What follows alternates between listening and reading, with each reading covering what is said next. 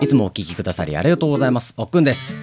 第38回なんですけどあの録音環境がちょっと騒がしくてなんとか編集調整しておるんですけども若干聞きづらいところがあるかなと思っております。温かい目でお楽しみくださいませ。お便りのご紹介。これはゲームかインスタレーションか虚空のご紹介。そしてオニヤンマフィギュア VS カメムシの決着漫談の3本立て。ではどうぞ。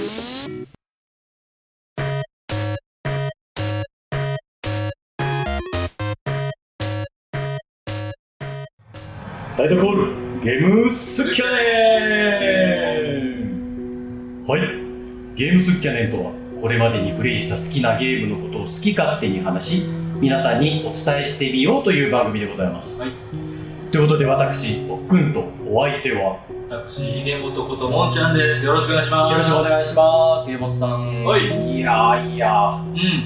いろいろなポッドキャスト聞かせていただいてるんですけども。はいは東京ゲームショウがねこの間終わりましてあ、はい。あの行けてなかったんうで、ん。いろんなポッドキャストの番組を聞かせてもらってはいはいはなんか熱量みたいなものをね感じさせていただいておりましてい。いいですね。いやーなんかもちろんねそのお話しされている方でもあの知ってる方もいればうっていなくてそのネットで見ましたよみたいな方もいるんですけどはなんかやっぱいいですねお祭りい。ねうん行きたいね、またね。行きたい本当に行きたいうん。もうビットサミットも行けなかったからもうめちゃくちゃ後悔してますわということではい。今回も少しねうん。一つタイトルをお話しさせていただこうかなと思っておりますはい。ということでタイトルに入る前にうん。あのいただいておりましてお便りを。ちょっと寝かしてたんですけどもあのご紹介させていただいてちょっと冒頭お話をひげもさんとさせていただこうかなと思っておりますはい。ということで。レトロソンからいただいておりましたすいませんちょっと甘噛みしましたね申し訳ないですレトロソン。レトロソン。レトロソンから。レトロソンすいません申し訳ない 謝ってない。悪気ない。やった。は、は、の人でいじってるやん。はい。いや甘噛みもねはい。この番組の一つのエッセンスかなと思っております あのレトロさんありがとうございます。本当にいつも聞いていただきまして、はい。あの番組の方も聞かせていただいております。ありがとうございます。ありがとうございます。ということでうん。ちょっとご紹介させていただきます、はい。こんにちは。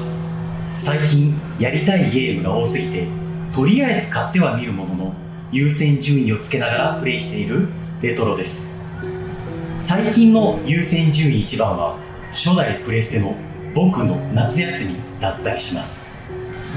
私昭和58年生まれだったりするのでゲーム中のあの頃の夏が懐かしくシリーズ通して再プレイですが大人になった今どうしてもプレイがしたくてノスタルジーを感じながら毎日夜な夜なプレイをしております。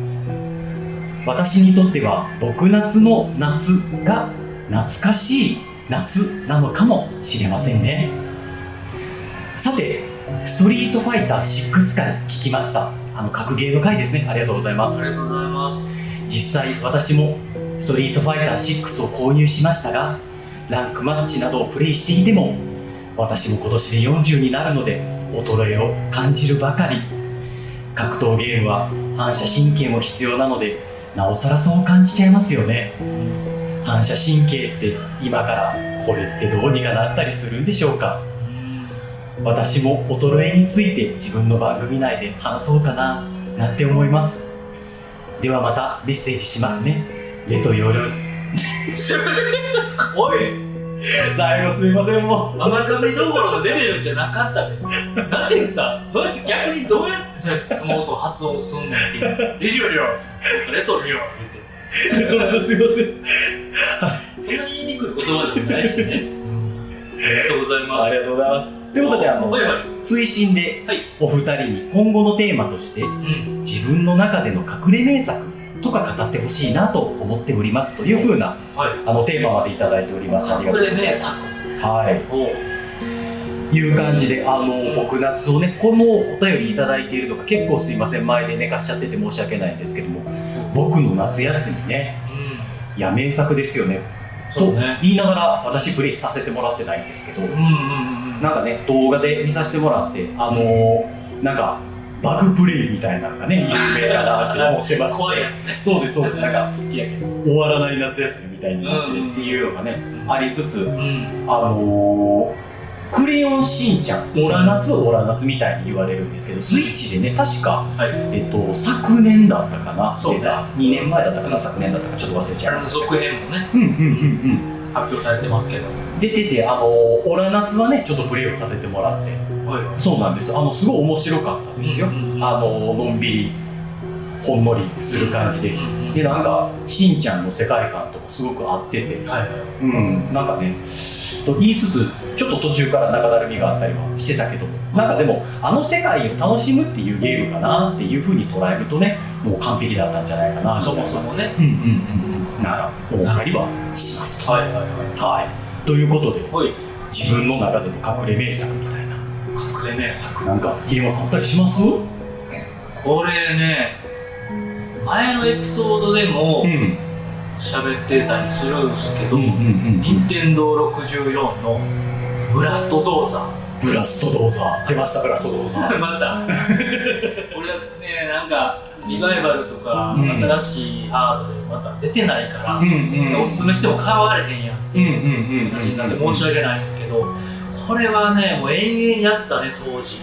ね。なんかそういうのあるよねあのさくらさんがね、はいはい。おっしゃってたギフトピアみたいな、はいはいはいこうリメイクしてほしいけど、うんうん願いが届かないみたいななんかそういう作品ってたくさんありますうんよ、ほんまにそれあの任天堂スイッチのオンラインや追加パックでうんうんうん。64タイトルができるようになってるんですけどこれ入れてくれたら俺もすぐ加入する。即加入する。なんかね、あの昔のゲームってちょっとこう自分の中で美化されてるというかさ。そうね。なんかあのファミコンでもやってみたらあこんな稚拙やったっけみたいな、うんでも当時はむちゃくちゃ熱狂してたよなみたいな思いもあったりするからなんかそのまま思い出のまま置いといた方がいいのかもしれないなとか思いつつね。でなんか初めもあれなんか中古で安かったからなめなめてて安いからなんか俺もやっとやってみるかみたいなん。で買ってみたらめちゃめちゃおもろいやんけみたいな。わかでビジュアルもすごいこう綺麗とかかっこいいとか、うんうん。まあ、ちょっと男の子向けのそういうかっこよさ的なうんうんゲームではあんねんけどなめてたけどハマって延々やってた。ねうんうん。ゲームでいうとあの単純明快というかうん。ラストドーザーもうその名の通りブルドーザーとか、うんうん。えダンプカーでダンプカーで街を破壊しまくるっていう バカゲーアホの考えたゲームみたいな感じやねんけどなんかねテクニックとかもやり込みの要素もあったりとかして、うんうんうん。めちゃめちゃ今そうやってパッと聞かれて思い出すのはそれやね、なんかそのバカゲーというかさうで中古で安く売ってたっていうのもんうん、なんかすごいいい思い出よね。そうそうそうそう。あのなんていうの？うん。晩ご飯さは食べに行ってさいうんあーこれで2万円かみたいなさ。それはあれ大人になってそうそうそうそう。いやーあのやっぱサイゼリアのコスパたるやみたいな。なんかそういうさ。そうね。鳥貴族や値上がりしたっつっても安いな。んなんかそのし幸せとうんその払った金額の差があればあるほどなんかこうんうよりこうなんてたらいいの思い出に残るというかさ、はみたいなことはちょっと思うよね。い確かに。まあそういう点で言うとねあの結婚式とかお呼ばれしてねあの、うん。まあこんなこと言ったらちょっとあれですけどこんだけ払ったのにっていうかまあそれお祝いなんですよ。お祝いなんですけどこれかみたいなねちょっとあったりもしますしね。完全にこんなこと言ってあれでつけよう案件やけどね。無粋の極みみたいな。いやみんなでも思うよね、まあままあ、お祝いの場やったらね。あそうそうそう。もちろんあの喜んでね。はい。なんだけどね。その料理に対してっていうことね。そうね単純にねそうそうそうそう。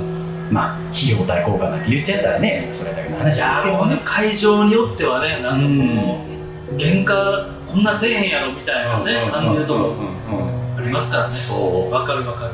うね。ボロい商売しやがって。働いていらっしゃる方いね聞いてはったらすみませんちょっと謝りい。やいやいやいやもうあいつらはもうそういう そういう魂胆です。よなんかかお祝いにねの乗じていっぱい撮ったらみたいな、まあね。はい。みたいな。いろんな思い出がちょっとふつふつと思い返りましたあるんだ。みんなみんなあると思う。ね。うん。うん。僕は。私ね自分の中でのこの隠れっていうのがすごい難しいですよそうねねそうね。うん。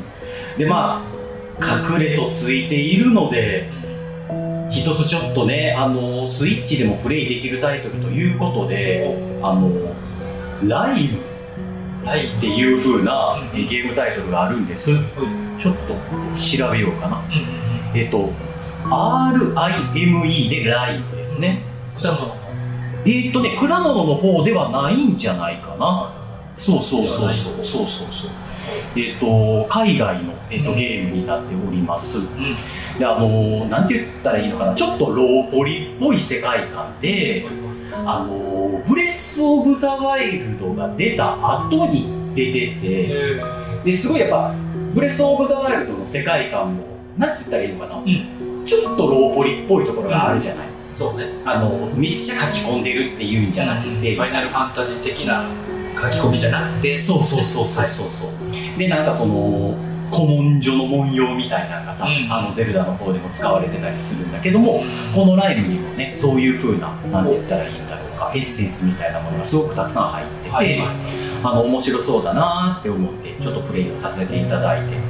でなんかこう世界観すごくなんて言ったらいいのかな、あの風の旅人とか。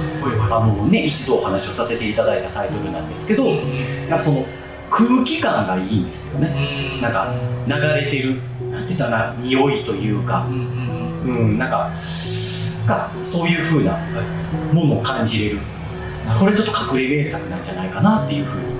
デザインとかも含めて、内容も含めて、そうそうそうそう。えすごく良かったですよ。ーなるほど、うん。ぜひ興味があればプレイしていただければなというふうに思っております。話してたらちょっと思い出してきたわ、はい。長くなるけど、うん。まああれや長くしてカットまししてもらって。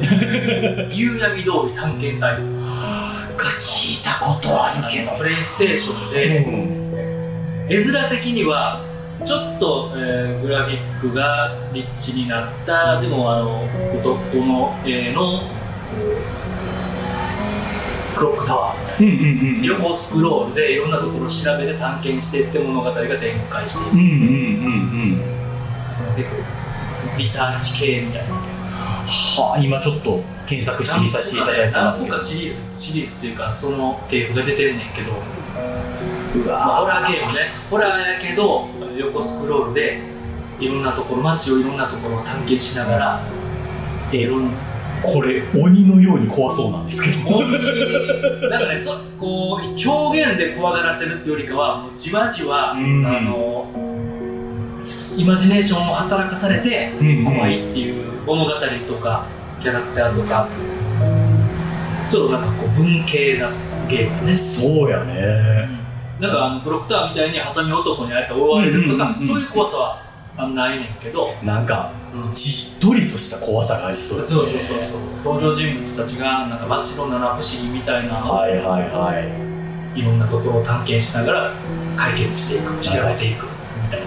パラノマサイトにもちょっと通ずる感じがね、あるよね。ああの影響ね俺の影響あると思ううんうんうんそうそうパラノマサイトもね東京ゲームショウでうんうん。あの賞をね取られていてて、なんか自分がプレイしたゲームで面白いよって言ったのがああいう風にこう評価されるうんっていうのはなんか単純にこうおすすめする形でポッドキャストを撮らせてもらっててなんかすごい嬉しかったです。そうよねそうね。評判もずっといいもんうねん。いやすごいこの夕闇通り探検隊もめっちゃ面白そう。なんか画像を見てるとうん。キャラクターの頭身が結構高くて。そうそうそうそう。ね。なんかいいな。このこの雰囲気いいななんか漫画とかうん。ライトノベルってあれやけど、んうん。そういうこう小説的なゲームだうね、ん。魅力がある。これなこれも何個か。同じキャラクターじゃないけど、んうん。この形式で何個か同じ会社が出してて、なんか作品出てそうよね。どこやったかな？チューンソフトやったかな？忘れたえー、っとですね。忘れちゃった。スパイクチューンソフトですね、はやってた。いチューンソフトとスパイクがくっつく前かもしれないですね。スパイクさんが出されていますね。ロックタワーが好きでその流れでやってたな。めちゃめちゃ面白い。いやーやっぱりこうちょっと喋ると出てくるもんですね。出てくる。思い出した。わフラッシュバックした。いいですね。うん、うん、こんな感じかな。そんな感じですかね。はい。ぜひレトロさんもあの、うん。ツイッターですか？X とかすいませんね。えらい。ちょっとお便りを紹介するのが遅れてしまって本当に申し訳なかったんですけども、私の隠れ名作はこれですよみたいな形でね、はい皆さんからもちょっとコメント等々いただけたらそうね。はい嬉しいかなとか思っておりますと。他のねみんなのやつね。聞きたいねそうね本当に。でねやっぱりできる思い出名作みたいな形でね今そのバーチャルコンソールじゃないけどうんうん。あのオンラインの方でできたりするんやったらねあの子供と一緒にプレイしてみるみたいなものもすごい楽しいんじゃないかなとか思ったり、はい、しておりますと。はい。いうことではい。今回のご紹介タイトルに移っていきましょうかね。はい。はい、うん。ということであの先ほどねあの隠れ名作っていうことでライブみたいなものをちょっとご紹介させていただいたんですが、はい。あの今回のご紹介タイトル「コクーン」になっております。くんはい。であのちょっと世界観がちょっとライムに近いわけじゃないんですけど、その空気感であのご説明させていただいた「風の旅人」ともうん。ちょっとこう共通する部分があるんじゃないかなみたいなところでやっぱなんつうんですか？うん触手と言いますか。はい。進んじゃったんですよね私。まあ好み奥の好みそうそうそうそうそうねそうそうそう。はい。ああいうテイストのそう。ゲーム作品デザイン好きやもんね。もう耐えられない買わなくちゃ。そこまで。もうでもやっぱりねうん。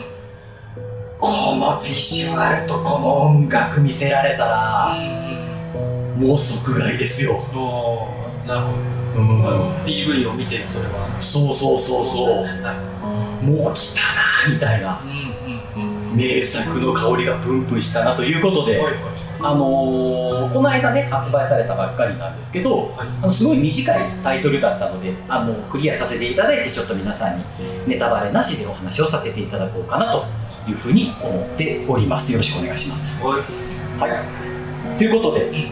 毎度毎度の概要です。小さな虫となりさまざまな世界を行き来する謎に満ちた冒険リンボとインサイドのリードゲームプレイデザイナーが送る。コクーン。世界の中にある。世界を行き来するアドベンチャーパズルゲーム。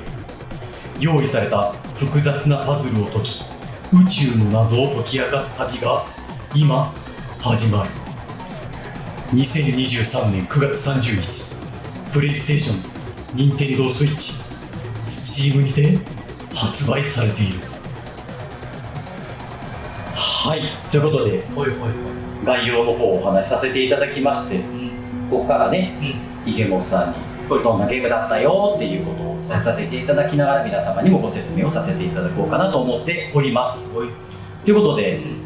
あのリンボとかうん。インサイドとかでヒロさん知ってます、もうプレイはしてないけどプレイはしてないけど大好きです。ね。うん私もプレイは体験版だけやったんかな。うんであのちょっとうんじゃないですね。恐ろしく怖いじゃないですか。ホラーゲームテイストうん。あのさっきのねあの夕闇通り探検隊じゃないですけど、うんクロックタワーじゃないですけど、はい。あのマリオみたいな 2D のねうんアクションゲームなんだけど、うん。このリンボもインサイドももうモノクロの世界で。うん少年なりがうん。左から右に歩いていくだけなのにうん。恐ろしく怖いと、怖いね。うん、設定とかストーリーそうそうそうそう。はいでなんか急に首つった人たちが背景に出てくるとかさ もうもうなんていうの？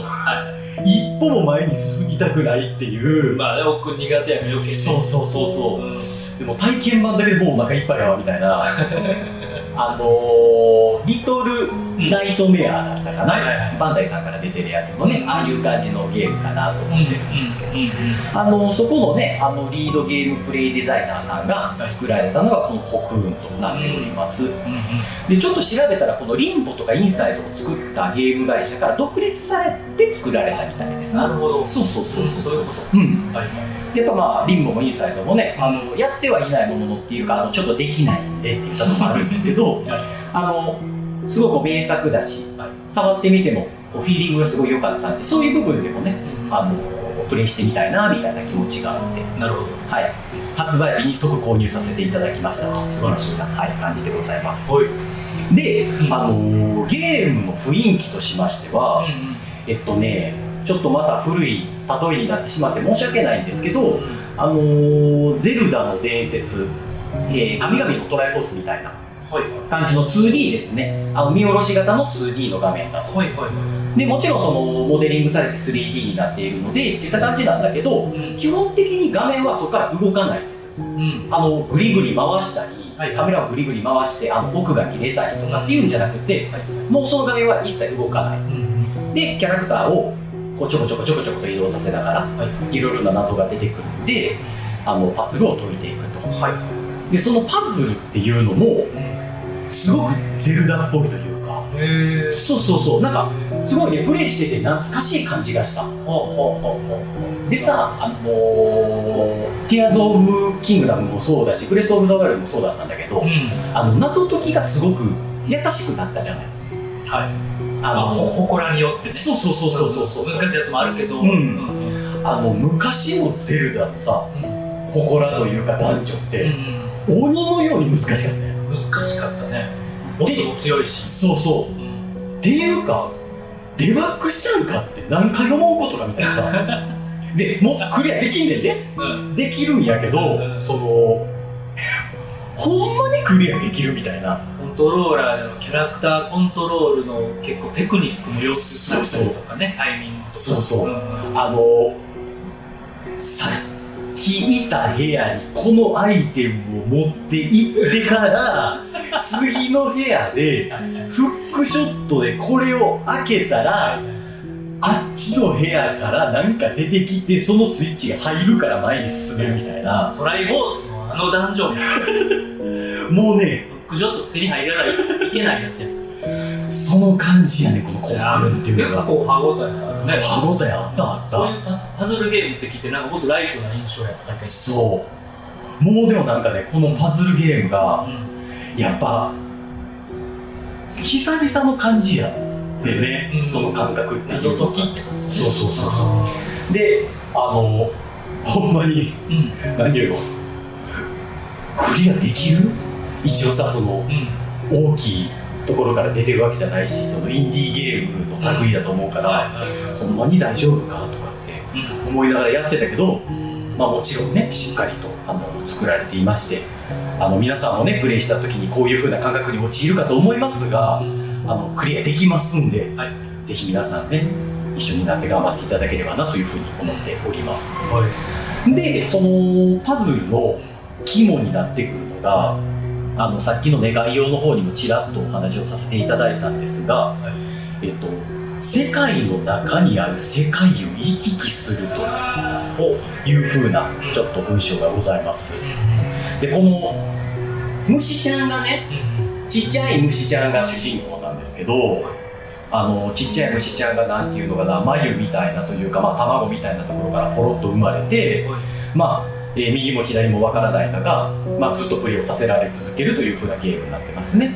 まあ、そういう点で言うとあの風の旅人もそんな感じなのであのこんなのが好きな方っていうのはすごくとっつきやすいんじゃないかなと思ってます。やっていくうちにいろいろ分かってくるそうそうそうそうそうそうそうそう。でね、あのーなんかね、丸い球体のオーブみたいなものを手に入れることができるんですよ、途中でね。で、そのオーブの中にも世界がて、うん。そのオーブに虫ちゃんが入っていくことによって、うん。そっちの新しい世界で何かしら謎解きをするとか、で、基本的にはその謎解きをすると新しいオーブが手に入るとか、えっと、鍵みたいなものが手に入るんですね。で、僕はずっとプレイをしてる最中、ずっとそれ、鍵ちゃん、鍵ちゃんって呼んでたんですけど、その鍵ちゃんを手に入れることによって、その元の世界のその扉を開いて、次のステージに行けるとか、いう風な感じのパズルゲームになってます。まあ、なんで、なんかその説明として、神々のトライボスみたいな、ゼルダみたいな感じが、あの、小さな鍵手に入れるじゃない、ゼルダの。で、ボス部屋の鍵手に入れたりさ、うん。みたいな、あんな感じかなって思っていただければと思っております。なるほど。うん。そうなんです。でねはい。この世界観がまためちゃくちゃいいのよ。うんなんかねバイオームっていう風にこのゲームの中では紹介されてるんだけどなんかその有機的なうんなんか生き物なんだけど植物なんだけどうんその植物が全部機械的なもので表現されてるというかさ。これってヒロさん分かるかな？有有機物が？有機物があのー無機無機そうそう無機質なもので表現されててあのねレゴでさ例えばはい。レゴ、えー、と大人のレゴとかで盆栽とかってレゴって出てんねんうけど、ん。あれってさ、はい。あの有機的な盆栽松をレゴで作るじゃない、そうするとなんかすごく幾何学的なものに見えるってなんかあイメージわかる。なんかそんな世界観なるほど。ちょっと表現がまたこれ古いかもしれないけどゾイドとかさ。うん。なんかああいうあのー生き物ね。そうそうそうそう、んん生き物なんだけどデジタルで作られてるというか、あのー機械で作られてるというか、なんかそんな感じのね空気感。あれはどう？トランスフォーマーはどっちに当たるえー、っとねトランスフォーマーは有機的すぎる？あれもね車やったりいや変形してるから人の形になっちゃうけど。せやねんけど、あのートランスフォーマーの世界は、はい。えっと、人間もおればあなんて言ったらいいかな廃墟としたさあの廃墟と化したなんかガレージみたいなもの出てくるじゃない？うん。で人間の世界とトランスフォーマーっていう存在が結構ちゃんと分離されてるじゃないまあ一緒になってたりする時もあんねんけど。そうそう共存してるっていう感じであでも俺トランスフォーマーってしっかりあれやけどトランスフォーマーの最後のボスとかってどんなんなんやろ？おそらくさなんか俺の勝手なイメージでトランスフォーマーの映画の最後を今から想像して喋るんだけど。そんなこ 逆に聞きたいな。あのえー、っとスターフォックスでも出てきたけどあの、はいはい。か顔顔なんだ スターフォックスのラスボスじゃないのそれは。そう。あトランスフォーマーでも俺ののね。そうそう。うん。あのバッキバキにそのメカニカルな感じで顔を表現してるんだけど、はいはい。そのそれがさグワーって変形してって、はいはい。そのコンボイたちに攻撃してくるみたいなそういうエンディング。めちゃめちゃ面白い。まあ、ほんまに気になる方は、ほんまのやつをあの調べてみてもらえたらと思いますけど、うん、なんか、あれデススターみたいな、そうそうそうそうそうそう。存在、AI ってすごい怖いそうそうそうそう存在みたいなのが、いろいろ変形して、いや、面白いな。それにした方がいいよぐらい思うけど。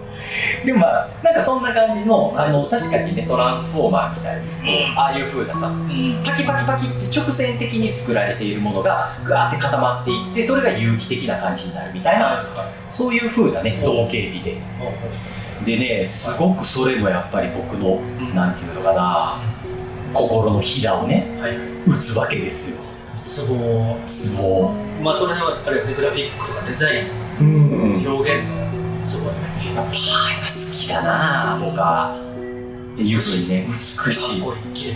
めちゃくちゃかっこいい。っうん。ていう風な感じのねゲームになっておりますと。いうい。う風なところであのーこれね紹介させていただくにあたってまあ今ねちょっとプレイスタイルというか世界観みたいなものを紹介させていただいたんですがに紹介しようかなと思ってうん。ちょちょっとどうしようってなってるんですよ。今まで。どうん。さっきあのひげもつさんにねうん。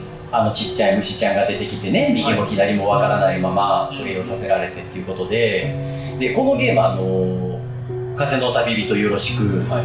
えー文字が1文字も出てこないんですよ、ああ、なるほど。うん。ノンバーバルなゲームですね、うんうんうんでそういうゲームもやっぱ僕好きで、うん。でなんかそのタイトルを通してどういうことをこう僕に伝えようとしているのかなとかっていう風なところもすごく気になるしねみはい。たいなところもあって。でクリアした結果うんうん。マジでちょっとどう説明したいの全く分からなくて。え？クリアしたっけクリアしたのに。一通りの最初から最後まで。やったのに。ものすごいアーティスティックな感じで。なんかねその、こう、なんかあるんやろうな、って思ってるんですけど。なんかある？どういうこと？なんかびっくりしすぎて。なんか伝えたいことがあるんやろうなっていうのは感じるんですけど。ああなるほどね。ゲームから、えーテーマとかそ伝えたいことメッセうージみたいそう。なはそれをななんかあると感じるけど。そう。で一応そのうん。なんていうのかな。やっぱりそのまあこれはねプレイをしてみた皆様がこう感じることかなと思いますし本当にこうはい風の旅人以上に、はい。えーアーティスティックすぎてですねわからないんです。あなるほどね。そうなんです。でまあ僕が感じた感覚で言うと、うん。その生命。はいはい。46億年の旅うん。というまあその命の起源みたいな。ほう。まあ、そういうことを語ろうとしてるんじゃないかなとか思うんですがいかんともしがたいここがですね。なるほうーん。ど、まあ、全部語っちゃうとネタバレになるしね。そうなんです。ただ今なんかねここぐらいまではなんかこうっていう感じなんですけどあとね語ろうとするとすごく具体的な話になってきてしまって、はいでやっぱりそれはね皆さんが感じながらプレイしながらっていうところがいいのかなとは思っているのでまあなんかでも結局「コクーン」っていうタイトルで虫が出てきてってなるとどまあそういう感じなのかなっていうふうなねコクーンっていうのが眉っていう意味なんですよね、そうね。そうそうそうそう、うん。まあみたいなところもあってまあプレイする前からそういう感じなのかなっていうふうなうん。ところを思い描きながらプレイしてみて、まあ結果そういうふうに感じてまあただ本当にねえー、まあ空気感世界観素晴らしいんですけど、えー最終的にどういうふうに説明したらいいか全くわからないっていうふうな、まあ、こういうプレイ体験だったかなというふうな感じがしております。むしろそれを聞いたらそれをそういうことかと味わいたい確かになんて言っていいか分からない。それ確かめたいね、ね。うん。って思っていただける方がねはい。いらっしゃったらすごく嬉しいかなというふうに思っております、まあ、ゲーム自体は言うてパズルうん。ゲームねそのパズルを楽しむ。そうそう楽しむっていうところがうんメイン。ですねアクションパズルゲームで、はいはい。あのちょこちょこと中ボスみたいなボスも出てきたりして、へそうなんです。まあそこに歯応えがあったりもしててね。はいはい。はあなるほど。で、まあ、そういう一体一体のボスが何を表現してるのかなみたいなことを考えながら僕は何て言うのかな楽しんで楽しませていただきましたかね。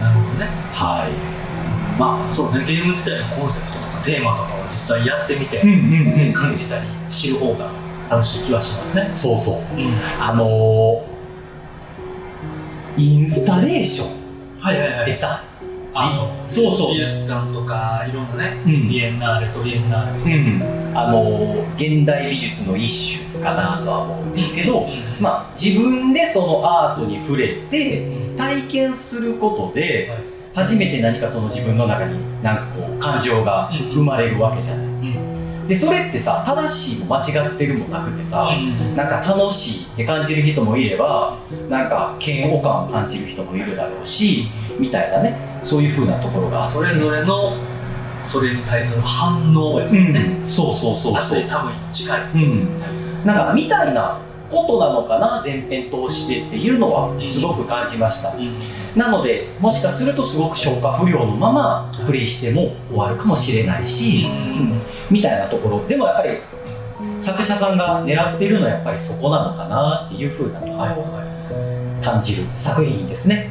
いやった人次第です。あんな次第ですっていうね。そどう感じましたかと。うって思っております。うん。なるほどでもう一個だけちょっと伝えたいことがあって。はめちゃくちゃ音楽がいいこれ。いおおう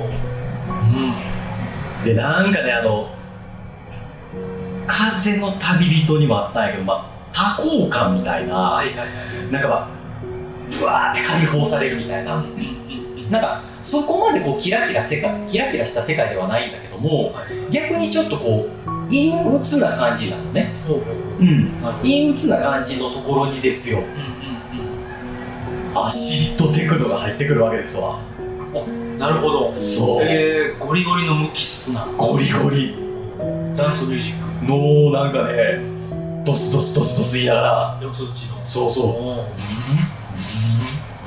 みたいなーやっぱそっち系の音楽が好きだかうんまあね我々らねそうそううであのそっち系の音楽をんうん。BGM としてチョイスできるゲームタイトルってはい。そこまでないうん。っていうかさ。そうねレーシングゲームとか、うんうんうんあとはレーズぐらいしかないうんね、うんうん。いや他にもあるけど。まあね。熱はねななんつうかそっちありきで作ってるみたいなところがねあるからね曲ありきでね。あるとは思うけど言うてね。そうそうそう。あんまりね。はいそっからうんなんていうのあの水族館行ったらさはい。あのジンベエザメとか泳いでる巨大な水槽の前で流れてるうんはーみたいな。なんかもう天使に天国に連れて行かれるんちゃうかみたいな音楽流れてるやんかあ思い出しましたひけまさんこのファンファンの曲の一番いい例えを、岩盤浴です まあ確かにね多幸感あるあるわ多幸感ただただ多幸感に連れてってくれるね。まあリーディングミュージック的なねそうそうそうそう。邪魔しない。うん。サウナとか岩盤浴。そうそうそうそうそう。そうがサウナから岩盤浴かでいうと岩盤浴ね。岩盤浴そう。でさそのアシッドテクノのはい。陰鬱な感じからはい。その岩盤浴までグワーって上げていくというかさ。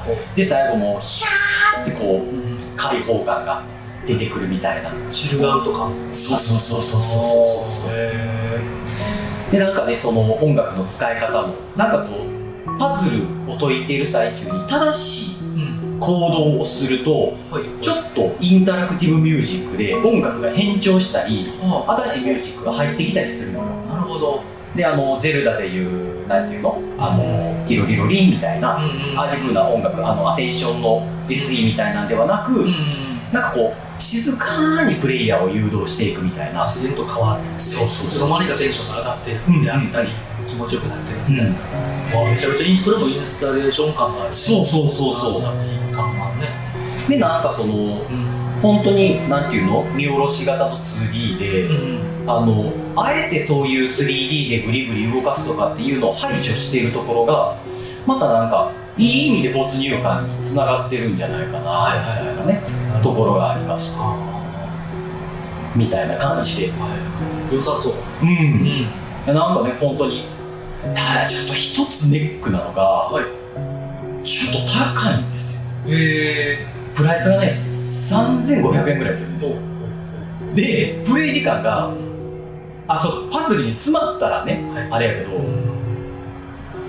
せいぜい8時間9時間ぐらいで終わってしまうんでああなるほど。そうここはね、はい。ぜひちょっとセールを待ってみたいな、うん。そういう楽しみ方でもいいんじゃないかなと思っております、正直なところうん、ぶっちゃけね。うん。うん。プレイした感覚で言うとねやっぱりその3000円とか3500円とかって払うのってもう少しその世界にこう浸っていたかったなとかっていうのも、うん。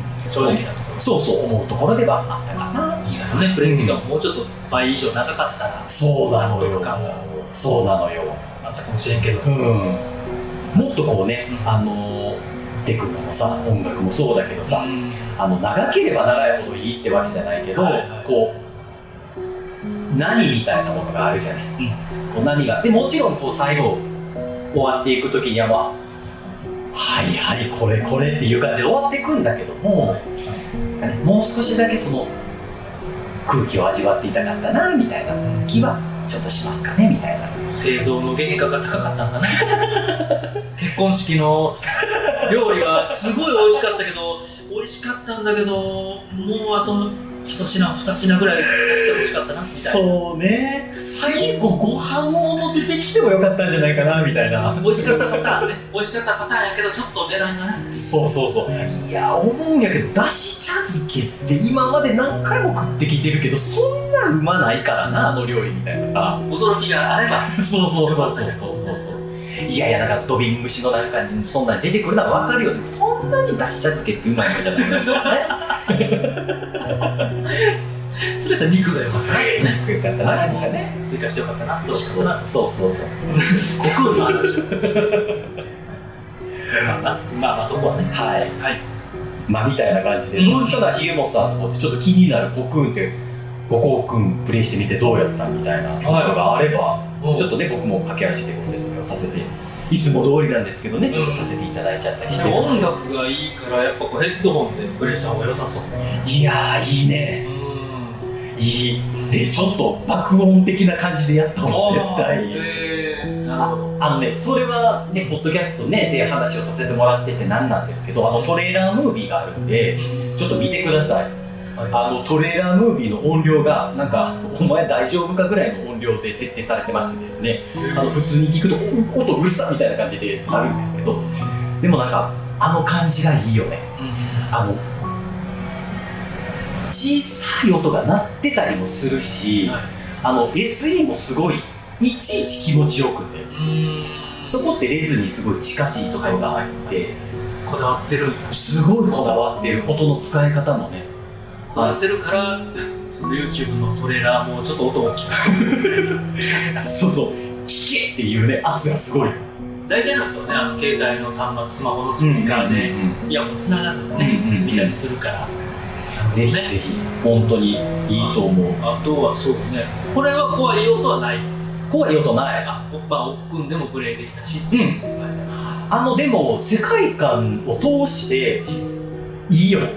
うん。なんやろね。あの描き方というかなんかその命とか生命とかって別にネタバレじゃない感じで喋るけどやっぱちょっとグロい感じあるじゃないもともとねそうそう。虫は虫とかそもそもね。そうそうそう。あの虫の裏見たらちょっとグロかったりするじゃない。もうちょっとどころか嫌いな人いっぱいいるわぐらい黒いけどね、うん。なんかねあの虫ってさうん。あの日本の虫ってそこまで気持ち悪くないけど、あの世界まで結構手を伸ばすと、うんほんと気狂ってるんじゃない生命の進化ってっていう風な虫たくさんいるじゃない。いるね。ううん。んいる。あ俺もさすがに見れないわこれはとかっていう風な虫。でかいとか、ね、そうそそもそも気持ち悪いわっていうね。そう。なでかいとかそんなに足いるとか、はいはいはい。なんで毛生やしたんとか。なんかああいうノリあそこまで気持ち悪くないにはせよ、うんそういうノリは出てくるから、はある種そこは気持ちが良かったかな私的には。いいい感じにディフォルメというか、あのある種面白いからねああいう昆虫のたくさんの進化というか。そうそうそうそう。面白いっちゃ面白いからね。あのー、なんかそれがかっこいいのよ。そこら辺をちょっとプレイしてはいはいはい。初見で感じてほしいかな。なるほどなるほど、なんか虫虫ってかっこいいなって思うというかね、うん。そんなところもあったりするし、いやかっこいいよかっこいい。ん、面白いしねその進化とかも含めて。そうそうそ興うそう。味深いし、うん。好きな人からしたらたまらんし、うん。逆に苦手な人でも全然このゲームは、大丈夫やと思うけどもう極端に虫ダメみたいな、ももう見るにも耐えないみたいな方はおすすめしない、小室哲哉さんが魚嫌いみたいなあの魚の写真さえ見たくないみたいな。あそうだから小室哲哉さん魚嫌いなんだよ。そうへあの歩く先に、うん。あの魚のポスターとか貼ってたらお付きの人がそれを体で隠すとかえ。歩くところに魚が映らないよ。うにあそうなんだ。今はしない昔のね。へーエピソードでやってるけど、えーまあっていう、はい、それぐらい虫が嫌いな人はね。変色家っぽいね。あそうね、うんうん。そもそもねはい。まあみたいな感じですかね。なるほど。いや面白そうですはい。国運は。うんうんうんうん。言いたいことはちょっと伝わったんじゃないかな。あうん伝わったとう思います、ん本当に。結構アーティスティックな作品なのかなといううんね、まあ、パズルは普通に楽しそう楽しそう楽しそうっていうか楽しかったよ。そのでバランスは良さそうなうん。印象です、であの一箇所ねはこれはプレイしていただいて皆さんで感じてほしいんだけど制作者さんがああこれしたかったんやろなっていうパズルが中盤超えたぐらいで出てくるんですよ。そこはねーちょっとニヤついちゃったね。えーこのゲームのある種ハイライトハイライト。おこれかーっていーなうるほど。そうなんか他のそのいろいろなねパズルゲーム。もちろんこういうこうなんて言ったらいいのかな。うん。あのー、的量子化方式というかさ。はい。あのは箱にまた箱が入っててまたその箱の中に箱が入っててみたいな、はいはいはいまあ、そういう系ってあると思うんですよ、うん。まあ古典的なやつだしね。表現。そうそうそうそうそうそう、設定とかうん。はいはい。その中でも多分これがしたかったんだろうなっていうのがね。感じれて、うん、そこは皆さんの目とはい耳と手で体験していただければいいんじゃないかなとうん。思っております。なるほど、はい、気気になるなはい、はい。っていう感じですかね。うん。はい。はい。はい。ありがとうございます。ということで、はい。今回のご紹介タイトルうん「国運はこれにて閉幕」と。閉幕。はい。させていただこうかなと思っております。はい。はあちなみにいはいはいあの閉幕のねこんな感じでトークさせていただくんですけど、うん。あのメーカーさんですがアンナプルナさんですね。でアンナプルナさん僕大好きでって言ったところで、あのーご紹介させていただきましたあの猫ちゃんのストレイ。はいはい。これの、あのーパブリッシュされてるのがあの、アンナプルナさんです、はいはい。うん。なんであのそこにも惹かれたみたいなところはね、うん。あのジャケット買いブランド買いじゃないですけど、どはいやっぱここが出すゲームなんだったら大丈夫なんじゃないかなとかっていう風な、あのお墨付きじゃないけどね。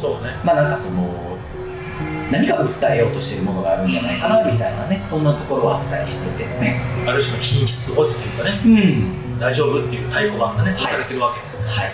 らなるほど。みたいな感じかなとは思っております。い了解です。はい。なるということで。ほどおい。おいイブさん虫つながりでああ。一個話していいですかおへまあ閉幕トークはい。来ましたよ。あ虫つながりで。あなんかあれやね。うまい入り方を。なんだ落語家みたいな。話し家みたいな。すごいです腕を上げていってますねこの入り方で。いやまあ、ちょっとどんな話するか次第。ですけど、はい、いやいやあのね、あの以前ね、ちょっとお話をさせていただいた話の、あの、結果が出ましたんでって言ったところで、はい。はいあの、ひげもさん覚えてるかな？あの、ツイッターで少し前に話題になりました、はいはいあの、鬼ヤンマのフィギュアの話 鬼ヤンマトークの、はいはい、はいしてたね。そうなんです。話してたね。で、あの一応ね、うん。あの聞いてくださっているかなとは思いつつもというか、はいそんなに真剣に全部聞いてねえよっていう方がたくさんいらっしゃるかなと思うので、まあ、あの僭越ながらお話をさせていただこうかなと思っているのがですね、はい。あの近所のねうん。あのホームセンターコーナーうんうにん。売ってたんですよその鬼山のフィギュアがねうんうんで初めて見た時にびっくりしてうん。うんうんでその鬼山のフィギュアが何たるかというとですわはい。あのアウトドアで例えば山登りをする時とかに、はいあの帽子の上とかにうんね、うんうん。その鬼ヤンマのフィギュアをうんクリップで留めとくんですよはいはいはい。で実際の鬼ヤンマのサイジングですよその鬼ヤンマのフィギュアっていうのはんでそうすることによってうん。虫が寄ってこないはいはい。となあほなと言うて、言うてたね。言うててですよ、うんうんうん。でもめっちゃ気になるな思ってはいはいはい。言うてて、うんツイッターまあ今 X になりましたけどね、はいあのー先般うん。そのフィギュアをカメムシの目の前に見せたら、はいはい。カメムシが飛んで逃げてったとはいはい。そういう風なつぶやきですかポストがあってですうんうんね、うんおいおいマジかうん。うんうん。とで、うんうん。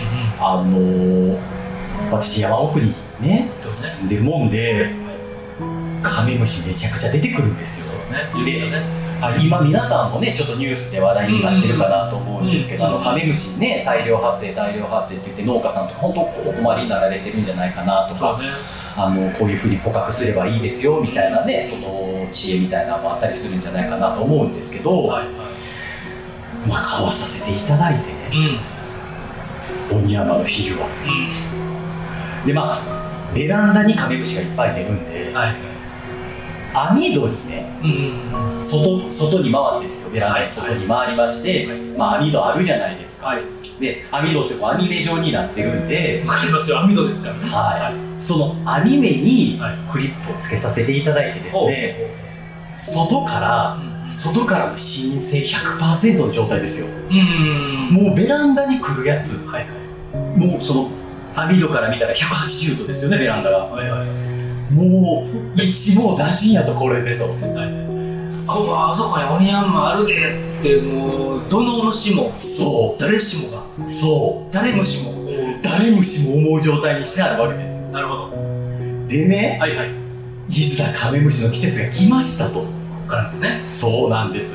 で前回ねお話をさせていただいた時はまだねカメムシが来なかったんでね。ちょっとねこう結果がお伝えできなかったんですよね。うん。そうね。そうそう。はでいよいよもうオニヤンマも肩温まってる状態ですよこっちからすりゃ。さあ撃退してやるオニヤンとマの型というかね羽なのか。尻尾なのかそうね。そう。ん。いざ。うでねあのカメムシってねあの僕もにわか知識というかまあここ何年ですか、はい。えー、10年ぐらいカメムシと付き合ってるんですが。そうたのそうですそうです。あの聞き捨てあそうなんや。そうなんです。さらっと流せれんか そんなにはい。付き合ってきてそうなんです。あの結構がっつりね。カメムシってねあのこの季節なんで出てくるかっていうと、はいはい。あの昼夜の温度差がすごく出るんですよこの秋っていうのそうはですね。はい。でお昼はすごく暑くて夜すごい涼しくなるというか寒くなるじゃないですか、はいそうですね。でその時に、えっと、暖を取りに来るんですよベランダに。なるほど。で洗濯物になぜ止まるのか部屋の中になぜ入ってくるのかと、はい。はい。そっちの方があったかいからなんですよ。なるほどそうなんです。なのでこの季節に基本的にまあカメムシが出てくるタイミングはこのタイミングなんだけども、うん。なんで人間の住処に近寄ってくるのかそういうことなんですよね。マンションの壁とかねそうそうそうそうそう。確かにあったかい石火の方にしかいなかったり、うん。あのするよね。そうなんです。ああなるほど。だからそのね肩温まってるオニヤンマ。はい。で、まあ、洗濯物も干している。でこの10年のね知見があるんで、うんバサバサバサバサしながらね、はいはいはい。おらんがなと。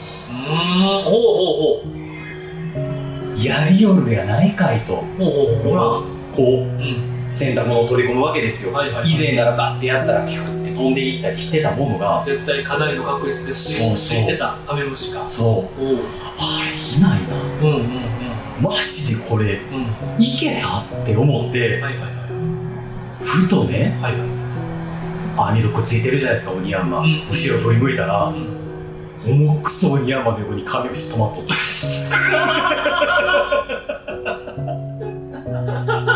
そうや。んそうや。んおいおいおいおい。おるやんかと。という感じのお話でございましたと。いやー。ただねこれ、はいはい。はいあのおったんです。現実問題としてはおったんです。おったんですけど、はい。現実問題として洗濯物についてる量は減ってるんですよ。しかもこの最近この大阪で阪神間カメムシの量半端なそう。いいっすからね。ただねこれ一個僕の推測ですよ。この10年間の知見も踏まえてね、うん。あのー、めちゃくちゃあったかかったじゃないですかっていうのと、うんうん今年の夏。そう。でこの冬ぐっと寒くなってるじゃんなってきてるじゃないですか夜が。まあこの秋秋ね。そうなんですね秋がね。急にね。そうそうそう。でうちの寒暖差がありすぎてて、はい。山の上の方なんで、はいはい。ちょっとその例年で言うとうちの標高ぐらいがカメムシのターゲットだったのが、うん。ちょっと下がってっちゃったんかなっていうのもちょっと思ったりしてるところ生では。態系の影響。そうそうそうそうあのー例年でいううちのカメムシちゃんが好むその温度帯っていうのがもうちょっと標高低いところでもうん。それその状況が生まれちゃったんでなんかねこの平地に近いところで大量発生してるのかなみたいなことは思うまさにうちやんか。そうそうそうそう そう。どこに住んでるか知らないけど ええって感じや。そうそう。ちょっとね山の上というよりかはその市本当にそうよ本当にそう。よ、うん、今まで出てなかったからね、うん。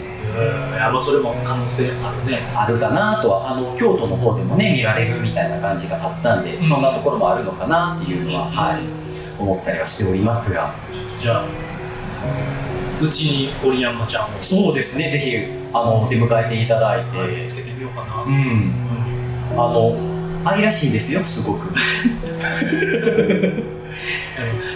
今までその聞いたことないなおっくんがその虫好きっていうのも聞いたことなかったし そんな虫好きではないないからねそもそもねそうそう。そう前の前の、ね、エピソードでゴキブリの話もあったから。ね まあでもねあの知るとかさ、はい。あのっていうのは楽しいことかなっていうまあね。思ったところでございまして、だからなんかほんまになんかトークを頑張ろうとしてちゃんと上手くなってあの分かりやすく面白くなって面と向かって言うのもなんですけどもう聞いた人からしたらいやそうでもないでって話かもしれないけど。いやね。はい。このねそのおっさんの成長をね楽しく僕が付き合い長いですけどね。いややるなと話聞きながら思いましたね。はい。気になってたしねあのそうですね。どうなったのか。うん。本当に効果があるのかどうかっていうのはねあのすごい難しいところじゃないですか。はい。本当にその研究者がね研究するようなモチーフの話だと思いますし、まあねまあね。またカメムシっていうね題材がすごくこうなかなかね彼らあのがたいも強いし、うん、なかなか知らない、急になんか真面目なその生態系やなガタイの話とか。いやいや。みたいな感じで、はいはいはい。今回はね、はい終わらせていただきましょうかねというところで。いや面白かった。はい、なるほど。ということで、ひげもさん、あの最後の、うんうん。あのーお便りお願いの方、すみません、ちょっとお願いしてもいいですか？はい。ありがと。うございます。今回も最後までご視聴いただきありがとうございました。ありがとうございました。えーね、だいた感想ご意見とかございましたらぜひ Twitter メールフォームはい。送っていただけたらと思います、はい。皆さんもね冒頭ありました。おすすめの隠れ名作。名作うん。とかもね普通にリプライいただいても楽しい盛り上がって楽しいとも思いますし、はい、奥の話うまなってますよ。いやまだまだだねみたいな。あのご指導コメントもございましたらいただけたらと思います、はい。よろしくお願いします。お願いします。じゃあ番組のねチャンネル登録はい。Twitter のアカウントのフォローもぜひよろしくお願いしますお願いします。はい。ということで、いろいろお話をさせていただきました。お聞きいただきありがとうございました。ということで、他のね、気になるタイトルもありましたら、ぜひ聞いてみてください。あの、今回ご紹介させていただいた、えーっと、風の旅人とか、はいはいはいあの、気になってるんだけどな、みたいな方がいらっしゃったら聞いていただければ、すごく嬉しいかなと思っております。はいということで、まあ、ぼちぼち明日も頑張っていきましょうと。ということで、これにて終了と。ということで、ゲームスキャネー。ありがとうございます